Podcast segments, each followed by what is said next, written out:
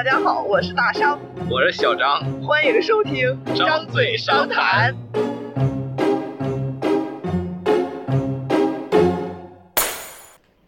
开场，大商最近进行了为期一周的学习，今天来让他聊一聊他这个学习的收获。这期是张张口商商量的第二期，随便聊一聊。随便聊一聊。刚刚过去的这一周，我进行了为期五天的一个团干部培训，然后每天都高强度的在上课和活动，平均每天大概睡六个多小时。嗯，比这个九九六工作都累是吧？嗯，是的，但是也还好吧，毕竟这个思想上得到了很大的收获。啊，那就来讲讲你的收获吧。没有，就这次培训主要课程大概分成三块儿吧，嗯，然后感觉能聊的只有两块儿。啊，聊聊 聊聊这 能聊的两块儿，哪两块儿？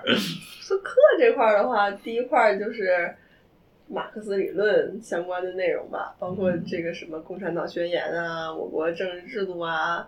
然后第二个内容就是团干部的一些工作本领的提高吧，包括什么时间管理的一些方法呀什么的。然后第三块儿就是不能谈的东西，那你可以不用说了。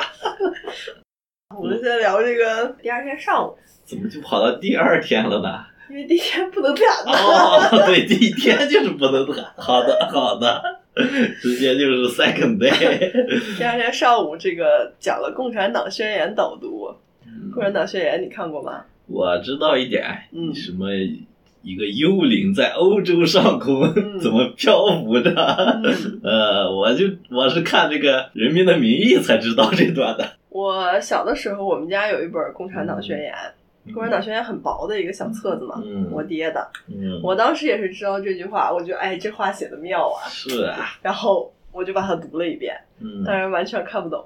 他第一句话的意思大概就是说，一个幽灵，一个共产主义的幽灵，嗯在欧洲徘徊，啊，就欧洲的一切势力，嗯巴拉巴拉巴拉巴拉巴拉。嗯然后有哪一个什么什么什么什么的组织不被称为共产党呢？有哪一个什么什么什么组织不被称为这个什么共产主义者呢？哦，大概是这样一个开头，就写的非常妙。这是我初中的时候印象深刻的几个句子，就是什么资本主义揭下了它含情脉脉的面纱，啊，露出什么 獠牙了？是不是后？边不记得了。然后最后就是全世界无产主义者联合起来来。啊，对好的，对，然后然后这次的话，老师讲说这个，首先就是这个翻译的问题。啊你知道是谁翻译的吗？第一个中文译本，真不知道我也不知道。但是通过这次培训，哎，我知道了，啊，他是一个叫陈望道的人翻译的。他这个翻译吧，因为《共产党宣言》是拿哪哪国文字写的？德德文对，吧，马克思、恩格斯不都是德国人嘛？嗯他的初始版本是拿德国的，就是德语写的。嗯然后陈望道的这个版本，他是从日语翻译过来的，啊，那谁把它从德文翻译到日本去？那就是一个日本人了。啊，所以这属于这种二到呃对二到手之后，都可能不只是可能就二到手哦，就有这可能是有一倒了好几些手了。有一些这种偏差，对，根我觉得那个源也有可能德文可能都是从不是那个日文版，可能都是从什么嗯美，因为英文版的过来的。因为英文版当时恩格斯在后期有一个那种官方认定本儿，就他啊校对过、批对过的一个英文版。啊，然后这个这个陈望道这版就很有意思，嗯因为老师给我们把那个日语原文弄了上去，嗯你就发现你简里边你认识的中国字儿，嗯就跟陈望道的翻译基本一致了。啊嗯。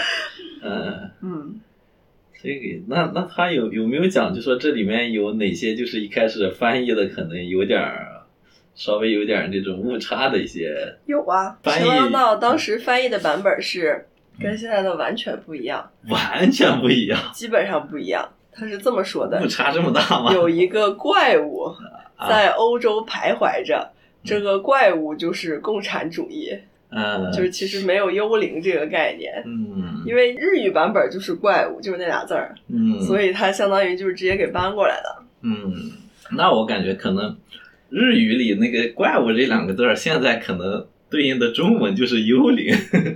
应该应该日语也有幽灵这种说法吧？嗯，不知道我觉得。日语那个也不一定翻译的很准确。但是关于陈王道这个版本，有几个比较有名的事儿。嗯第一个就是他出这个中文译本的时候，嗯。一开始的那个版本是一个错误的版本，他把这个共产党宣言印成了共党产共党党产 宣言，而且这个作者写的是马格斯，马格斯 对，两个人妈，他这是二合一不了知道就是作者写的是马格斯，啊也不知道是谁。啊。所以这就是第一个译本。第一个译本还有一个嗯比较有名的故事，就是陈望道在翻译的时候说真理是甜的。然后第二个版本就是博古根据俄文翻译的一个版本，俄文又是从哪儿来的呢？就苏联当时的共产主义不是搞的啊风风火火，他们是不是也是从日语的里面翻过去的，那还是直应该接从不是吧德文版本过去的？就是陈望道这个版本是一个一九二零年的版本，嗯，然后博古的这个从俄文翻译过来的版本是一个一九四三年的版本。这个版本翻译的就比较贴近现在的版本了。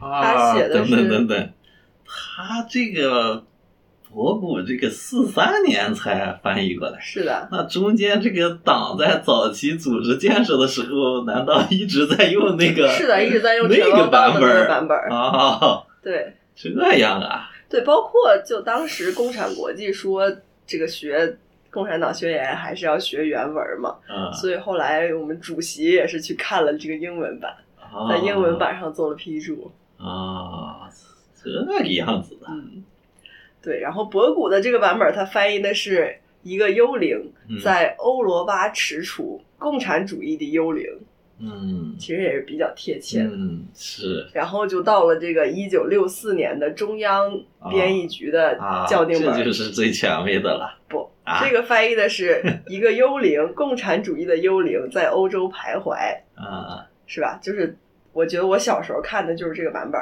啊，但是咱们现在二零一四年修订了一版，又修订了。改成了在欧洲游荡，啊，所以现在最新版本是啊一个幽灵，共产主义的幽灵在欧洲游荡。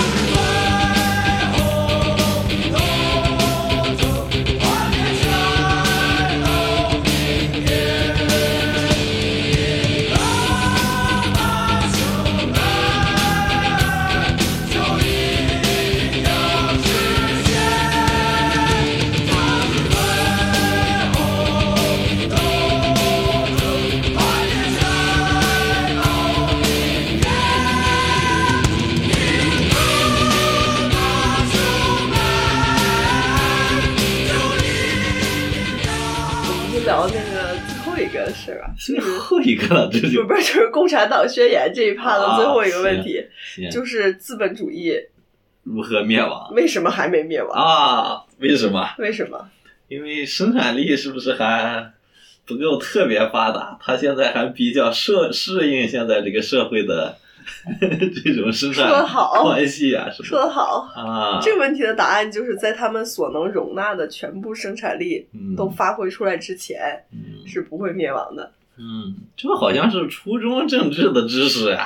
就是第二天上午嘛，老师讲了《共产党宣言》的导读，嗯然后第二天下午的这个课叫“把我国制度优势转化为国家治理效能”，听起来是不是非常好的一个名字？是，我以为他就要跟我们讲，哎，我国是怎么把这个马克思主义本土化的，嗯这个社会主义有一些什么优势。嗯结果他给我念了一遍宪法，基本上就是啊，就是说这个 马克思主义中国化之后，主要就是体现在了这个宪法里面的。就这课我真的老期待了，但那个老师讲的巨无聊。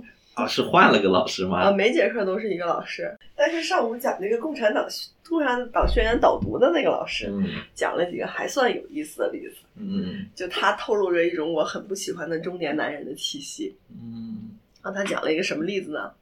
他讲说他之前去参加一个汉服文化交流的时候，嗯他坐在台上当一个评委嘛，嗯然后一个那种就是类似礼仪小姐的角色，嗯当然也穿着很漂亮的汉服啊，嗯然后就上来给他倒水，嗯他就问那个小姐姐：“你应该给我倒水吗？”然后那个小姐姐看了他一眼，没有理他。嗯过一会儿上来给他倒水，他又问了一遍：“你应该给我倒水吗 这问的什么意思呀？？”然后后来就是他说这个会散了之后，嗯然后那个小姐姐找到他说：“哦，我明白了，我不应该给你倒水，因为我穿的这身衣服是小姐的衣服。”然后呢，这个老师说啊，他觉得这个小姐姐嗯孺子可教，他就说嗯，那我再跟你多说一句，你穿的这个衣服不仅是小姐的衣服，而且是小姐在闺房里穿的衣服，所以你根本就不应该穿出来。他讲了这个故事，就透露着一种我不喜欢的中年男人的哎气息。呀，我也不喜欢。然后他还讲了一个故事，说是这个，呃，有一些这个学者吧，嗯就研究这个，就就相当于想拼命把这个古代文献解释成自己想解读的样子。就比如说孔子的那句“唯女子与小人难养也”，嗯有一个学者有一天就拿着他的著作来找他，说：“哎呀，我终于研究明白了，孔子这句话呀，这个女，它其实是通这个儒，他说的是唯孺子与小人难养也。”然后就把这本书送给他了。嗯然后这个老师说：“嗯，你跟我说这个话是不是有些侮辱我的意思？” 然后呢，送给他了之后，他这个退房的时候就没拿，他那个服务员就追出来：“哎呀，先生，你是不是落了一点东西？”他无奈的拿上了，然后坐高铁他走了。哎，这个乘务员又追出来了：“哎呀，先生，你是不是忘了点东西？” 然后最后，嗯，终于把他扔进垃圾桶清净了。哎呀，就这个老师哎这感觉不太行。透露着一种我不喜欢的中年男人的气息。然后呢？然后是不是到第三天第？三天，第三天上午这个课叫提高群众工作本领，开创新时代企业共青团工作新局面。是要学习这个团组织如何发挥作用啊？对嗯他讲到这个团干部呀，要有嗯三个重要特点：嗯一是会做群众工作，二是有个人魅力，三是洋溢青春气质。啊，这里边儿挺这个我感觉他这个三点挺精准的。因为就是好多这个团干部反馈说，团的工作不大家不配合嘛，嗯就做事情的时候摇不来人。嗯，然后他就说怎么解决这个问题呢？主要还是要提高个人魅力，嗯，靠个人的魅力来摇人。有道理啊。然后会做群众工作，就是说其实你摇人摇不到。你跟这个群众打成一片去。对，嗯另外就是就是你可能就是你做的这个工作没有吸引力嘛，大家都是一个完成任务的态度，肯定没有人愿意来。所以你还要了解他们在想什么，他们想要什么，嗯从而办这个嗯，他们也愿意喜闻乐见的活动。对，嗯 嗯我觉得这块儿还是挺让我有思考的。说到说到点上了另外，他这个就提了一堆这个找对象的事儿，啊，他还提找对象的事儿。他就说嗯，嗯，比如说有一个句子，你现在可以怎么造这个句子？需要什么什么什么，请找团组织。比如说，哎，需要对象，请找团组织。啊 这个单位来了一个年轻同志，你就要关心他，就要了解他，知道他的情况。嗯，比如说，看他没有对象，给他介绍一个，哎，这多能感受到团组织的温暖啊！哦，有道理。我觉得在这点上，嗯 我的团组织就做的特别好，嗯，培训不忘给我找对象，虽然目前也没什么成果，嗯但是他们真的做工作了呀。是啊，那就是人家给你铺好路、牵好线，后面的路就得你自己走了嘛。哎呀，确实，工作已经做到那儿了。说的对呀。嗯然后他还讲了，就是说，就怎么样了解群众嘛，嗯，你可以找这个不同的方式。他就给我们举了几个例子，嗯比如说你可以一个季度给领导提交一个青年工作思想报告，用不同的形式，比如说春天你嗯发一个调查问卷，把嗯调查问卷的结果反馈给领导；嗯夏天嗯你跟支部青年搞一个座谈会，嗯聊一聊大家关心的事儿，哎，嗯然后反馈给领导。秋天你去找青年做一个这种访谈，嗯然后哎写一个文件，哎反馈给领导。冬天你来搞一个文化现象报告，比如说青年们都爱看什么电影、什么电视剧、什么综艺，爱听什么歌，哎，嗯搞一个这个反馈给领导。但是这不只是一个形式上的不同也不是啊，啊就看你关心什么嘛。啊它其实内容我觉得挺不一样的。啊这个这个就是在我的概念里，其实完全没有这么多的形式。如果他不提的话，啊！就你就跟我说不知道有这些东西，对，你就跟我说，你让我想几个形式，嗯，也我我完全完全对，不会想出来有这么多的。虽然这些形式我都知道，啊，但是嗯，就感觉人家张口就来。哎呀，今天下午也是一个题目听起来挺好的课，嗯但是导师讲的老师讲的内容跟我想象的完全不一样我我发现一个规律啊，啊。就是下午这个讲的比较沉闷，上午挺有意思。也不是，这个课挺逗的，老师挺逗的。我的意思是，他这个课叫“青年成才观”，让增长本领成为青春搏击的能量。你觉得这课讲的是啥？讲的这个主席青年时候的故事呗。我一开始也是这么想的，嗯结果呢，他花了这个课大概五分之四的时间讲这节课的第一点，叫励志，青年人要有坚定的理想信念，然后就来给我们讲了一下这个理想信念是啥，基本上都在讲马克思主义。啊，哎呀，这是不是偏题偏题了？他这个主主次没分清楚吗。他这课真的，他这课就是分为四个部分吧，啊，第一部分就讲花了五五分之四 但这个老师很可爱，啊这老师是，呃，七零年的还是六六十年代底的，反正是一个五十来岁的老师，但是看着非常年轻，嗯，就看着就像三三四十岁的一样。嗯然后他跟我们讲啊，嗯，他这个女儿啊，嗯他对他女儿要求也不高，嗯就这个高中模拟考试的时候啊，也基本上就是一个一本上下的水平。结果后来呢，哎，考上北师大了。啊啊，考上北师大之后，他们就对教女儿也挺佛系的嘛，然后就哎，结果女儿年年拿奖学金，哎呦，哎，然后最后还要评这个优秀毕业生，校级的还不行，还非要评这个北京市的优秀毕业哎生。呦然后，哎呀，我女儿很优秀的，在场有没有优秀的小伙子？原来是这个目的啊！哎呀，现场说什么？呃，那个意思就是他也可以出钱买房的，啊然后说他这个月工资发六万多，哇，其中有五万多都是这个科研的奖励哇这么多呢！啊，哎呦喂，可以，挺逗的一老师。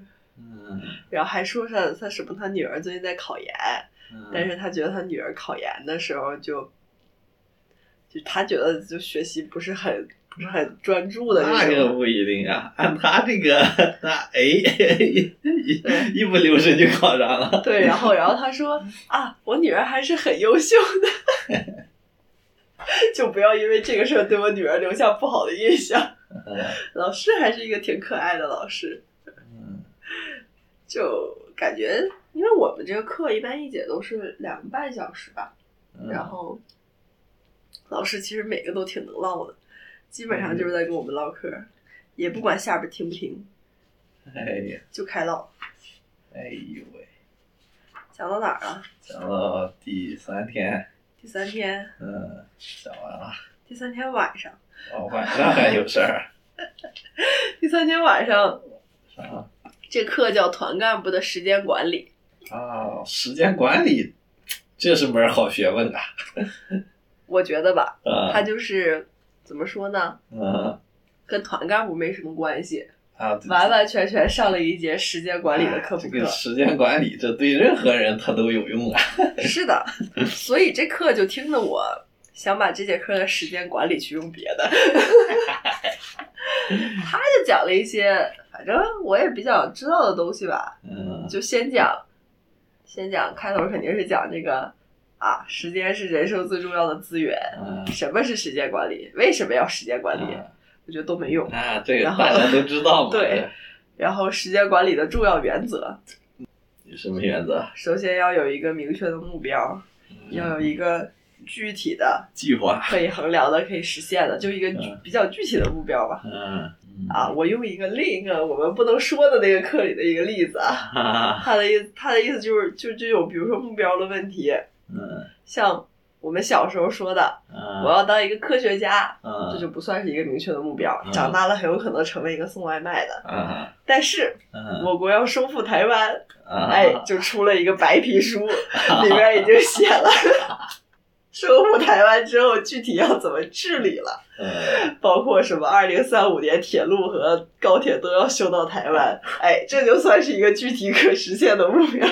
啊然后第二个原则就是要事优先，啊，就是先把紧急的事情对，就是要要人找事儿，不要让事儿找人。啊，就是你要知道你哪些事是是重要的，然后你去先做那个，不要事情来了找你，你就做这件事情。嗯然后第三个原则就是合理分配时间和精力，嗯，二八法则就是百分之？二十的工作的价值优于其他百分之八十，你嗯就要先做这个百分之二十的工作，把这嗯，百分之二十工作做完。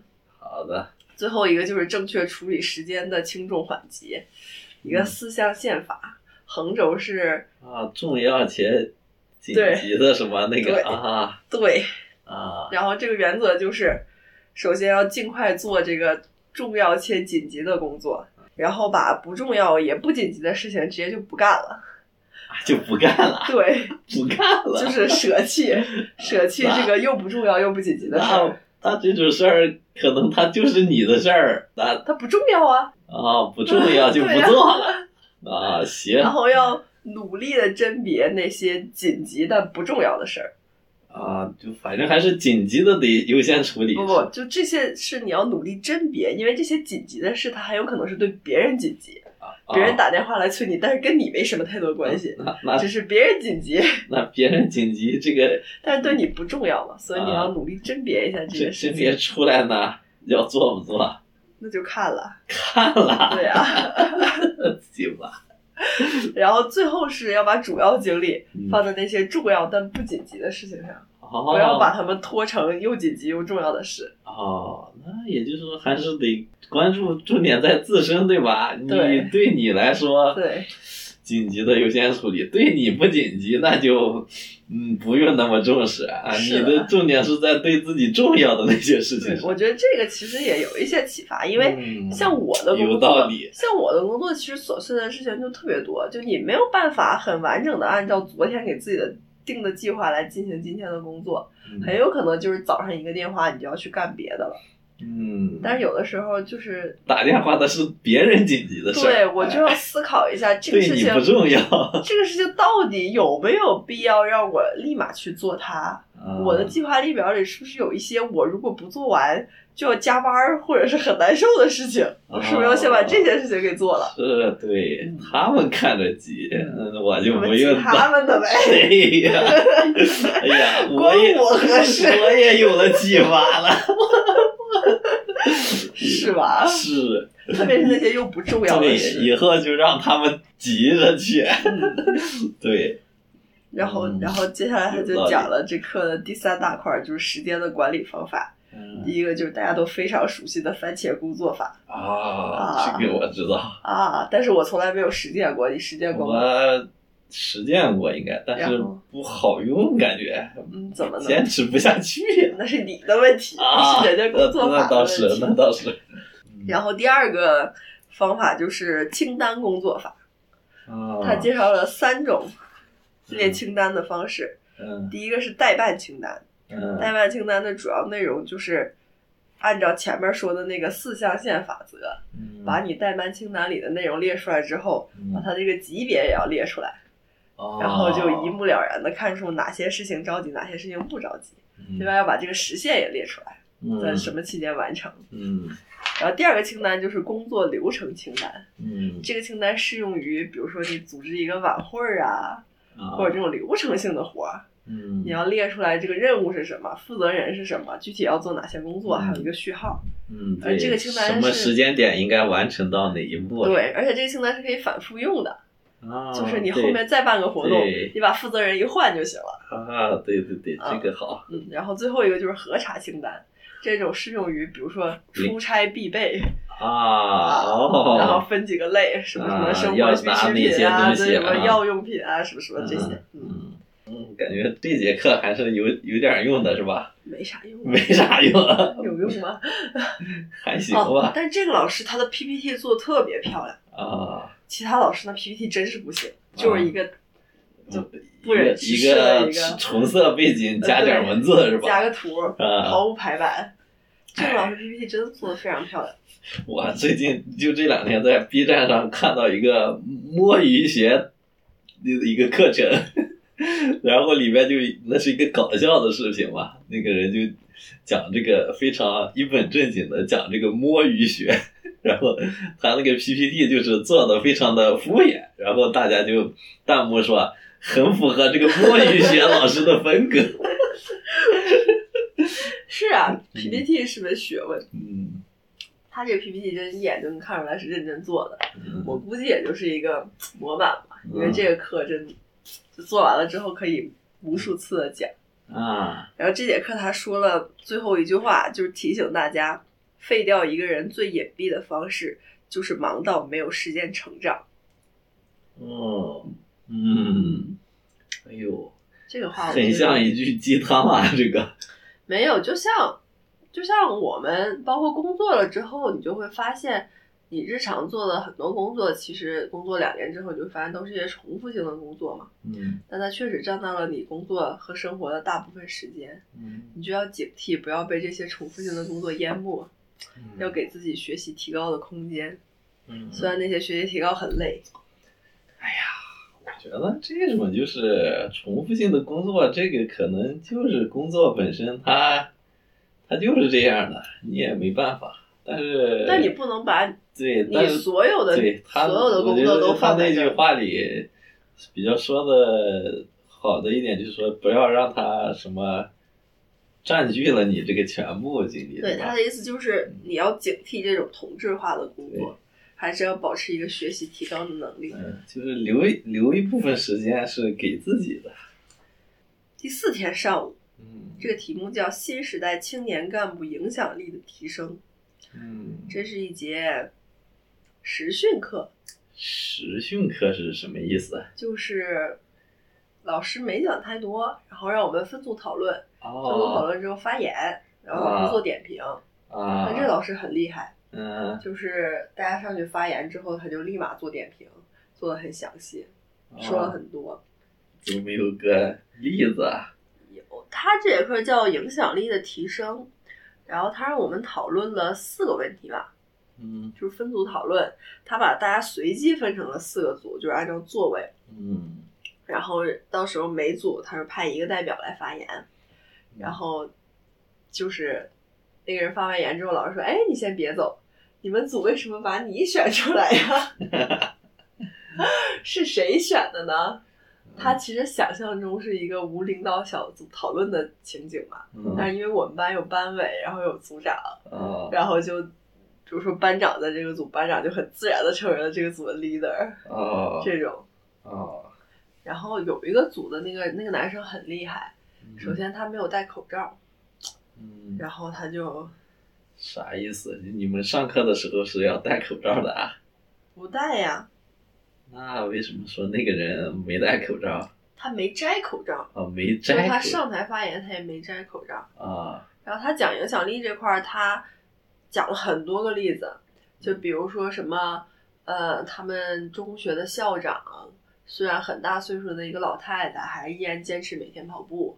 嗯。然后他讲了两个医生，嗯。说他们俩要评一个什么奖，然后理论著作的分儿差不多，但是一个医生呢，他就在这种学术方面的造诣更高，另一个医生呢，他就是注重实践，就治病治的更多。嗯。然后就说，感觉这种影响力其实有的时候还是不好量化的，嗯。类似，然后还包括举了一个什么主席的嗯。一个什么青年时候的一个什么例子，嗯我觉得讲的挺好的，嗯，但是老师就说嗯，他这个发言有问题，问题在哪里呢？问题在没有讨论，全是他自己的东西，嗯，就是他觉得其实这个组并没有讨论，他不是代表这个组发言，他他只是把自己对于他他的，一些例子。而且还有一个问题就是他说的太长了，啊大家到后边已经不愿意听了。啊，对，不够这种简洁明了，突出重点。对，嗯他说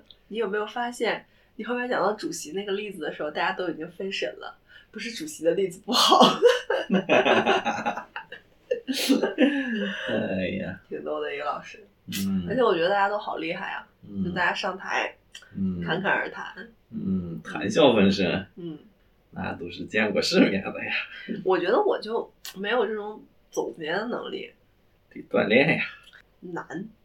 下午就是一个不能说的课，啊，那就晚上还有吗？到了今天了。就第五天了。对，第五天上午是中国青年运动的百年征程与历史启示哦那不是个讲到这个学生的一些团史吧，啊，就是团史。五四运动。它分为了四个时间段儿。啊、现在讲党史好像也是从这四个时间段儿讲的，哪四个时间段？就是新新民主主主义义革命命时 期，啊，从这个五四运动，呃，甚至包括之前孙中山那个时候，啊一直到这个建国。啊第二个时期就是社会主义革命和建设时期，啊，从建国到五到几五几年文，革后文革后了都到，到文革。这都是建设时期对，然后第三个阶段是改革开放时期吧？啊，然后就是新时代是吧？对，啊，新时代是从什么时候开始的？差不多也是一二年吧，对，党的十八大。啊可以，啊，这个问题一开始老师问的时候，我们都没有回答上来。这都回答不上来吗？这你们这个不太行，然后老师非常的，我都知道这，他学完了我就知道了呀。哎，那肯定开创新时代嘛，那这个课就有一个冷知识，我之前不知道，啊，因为什么冷知识呃，一大的时候，啊全国的党员啊，一百五五十个嘛？不是啊、是吧？啊反正就很少吧。啊，那团的一大的时候，团员有多少？团员不知道啊，团员有五千余名。团的一大是什么时候啊？团的一大就是一九二二年的五月五号。他为什么选五月五号了？因为五月五号是马克思的诞辰。哦，这个还真的是冷知识呀，对，不因为，因为当时是党算是一个秘密组织，嗯，但是团是可以号召广大青年学习活动的，哦，所以团员很多。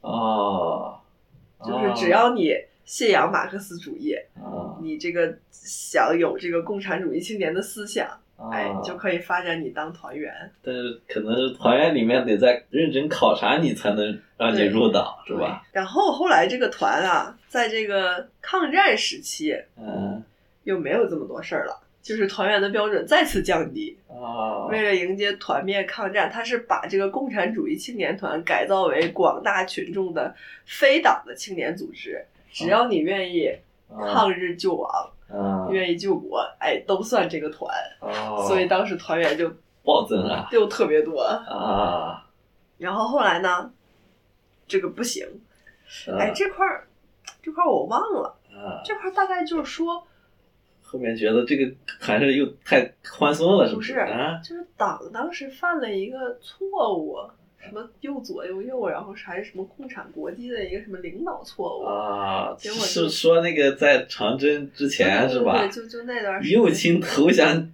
机会主义错误是不是？对，然后就导致这个嗯差点灭了。导致这个党和团，就是党对团的这个领导力就啊，弱了。对，后面就是要加强这种党的领导，是不是？然后后来后来那个建国之后，团团一开始叫什么？你知道吗？儿童团。王板儿。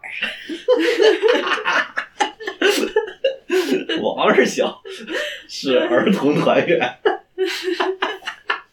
学没学过那个？少先队吧，那个儿童团吧，那会儿是。是我的意思是，那个应该算少年队吧，跟那个对对对对对对，那个共产主义青年团没什么没什么关系。对，儿童团应该是跟少先队差不多。当时就是各个名称都有，包括什么毛泽东青年团、朱德毛泽东团、朱德毛泽东团、朱德毛泽东。什么团？毛多都来了，毛多有什么资格跟朱总司令并列吗？哎呀，我就是说快了一点嘛，有什么听不懂的？知道了。然后后来就统一称为新民主主义青年团啊，这个是一九四几年时候的事情。嗯，然后后来在在啥时候改成中国共产主义青年团了呢？建国后，一九五七年啊。才改的。哦，课就上完了，上完了，嗯，这就上完了，嗯，就这些，除了不能讲的课程就这些了。啊。说一说我们这个这个班吧，我觉得还挺有意思的。啊，哪里有意思？就是它相当于是我们大集团的，不是大集团，我们上级部门的一个培训吧，就是。相当于像我们单位这种的单位，很多很多家，每家都出一些人的一个培训，一共有八十八十六个人。嗯，就是我们就这一个班是吧？对。然后去之前，他就把我们分成了九个组，每组选了一个组长，一个组大概就十个人或者九个人嘛。他分组是随机的，还是按照你们原本的那些小单位那样？对，我就是说，它这个很好，就是在于它是随机分的，而且每组大概就是男生女生尽量有一个平衡嘛。哦，还是有，就是挺那个，就是有一些那种。对，就是他怎么分的我也不知道，但是每组就是因为我们单位缺六个人嘛，我们六个都在六个不同的组，哦，就是他尽量如果你。好像不让你那些对一个单位最多就去八个人吧，就他把你都会打乱哦。然后就是同组子里面就没有来自一个单位的人，尽量这样啊，有的也会有，但是就尽量不是一个单位的。而且他住宿就是按照这个小组排的，就那个大名单顺下来啊啊，所以你的室友就是也不认识，也是其他单位的。对，然后上课的座位他也是给你定好的，每一个组坐一竖排。然后你的同桌就是别的组的同学。哦哦。嗯啊。然后我的同桌很有意思，我同桌第一天我说：“你这个名我听着好耳熟啊。”嗯。然后我们俩就聊，就发现这名是真的耳熟。他就是相当于我们对接的一个设计，他天天给我们办公室打电话，虽然不是对接我，但是就对接别的同事。哎。呃，也挺有缘分的。嗯。就说他这种就是让大家迅速认识的一个模式，熟悉起来，对，还是挺好玩的。然后他每组的话会让你课前搞一个小活动，啊，就是会让我们提前十五分钟来，然后搞一个活跃气氛的一个活动吧。就老师，因为老师每节课也早来嘛，看我们搞这个活动，老师就说：“哎呀，好羡慕你们年轻人啊！”我去党校培训就绝对不会有这种东西啊！党校那可能都是一些比较年纪更大一些的，那肯定啊，就？比较严肃，不像活动就比如说呃，做一个击鼓传花，嗯，然后就是说的那个人给大家读表演节目，读一首，就是我们有一个学员手册，里面后边有一些毛主席还有习主席的诗词，给大家读一下，啊，或者是。嗯，大家玩一个石头剪刀布，然后输的人去前面一起做一个那种手部操一类的，或者是这种什么有有没有拉歌？没有，或者是这种什么党团问题呃回答竞赛，对这种。还挺有意思的。嗯。哎呀，这次我对于自己的认识就是不行。你要多学习作为一个团干部，大大的失职。啊。没事儿，认识到自己的不足，那就多多加强嘛。既没有个人能力，又不了解，又又又没有知识和文化，多学习，真的要多学习。呃，但是又不好学，学习使人进步嘛。我现在觉得马克思主义真的很难学。那是啊，那肯定难学呀。那怎么办呢？那还是要多学嘛，多学就学了吧。哎呀，他说这个国企加班啊，嗯，不算资本主义啊，这，那是啊，那都是为国家服务。那肯定不算呀、国企那那跟资本主义扯不上关系、啊，那都是国家的呀，大家都是这个社会主义螺丝钉嘛。那私企呢？私企那确实是资本家开的厂子呀，九九六是福报，就是典型的这个万恶资本主义。对对对对，那绝对是万恶的资本主义，压榨劳动者最后给大家放首《明天会更好》吧。啊！我给大家唱一首《明天会更好》吧。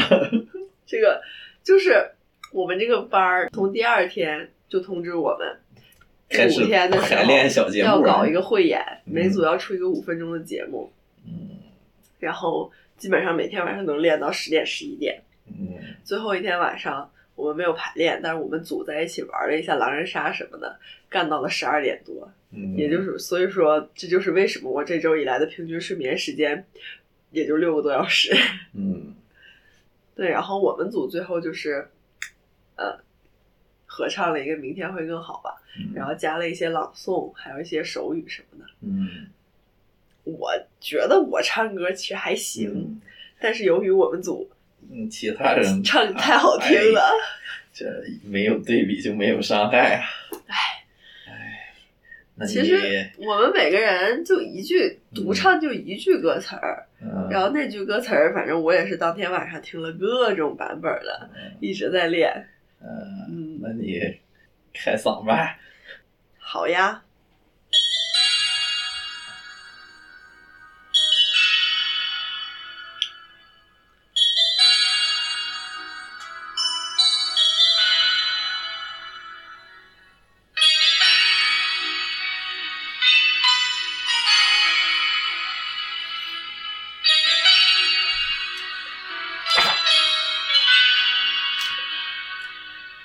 轻轻敲醒沉睡的心灵，慢慢张开你的眼睛，看看。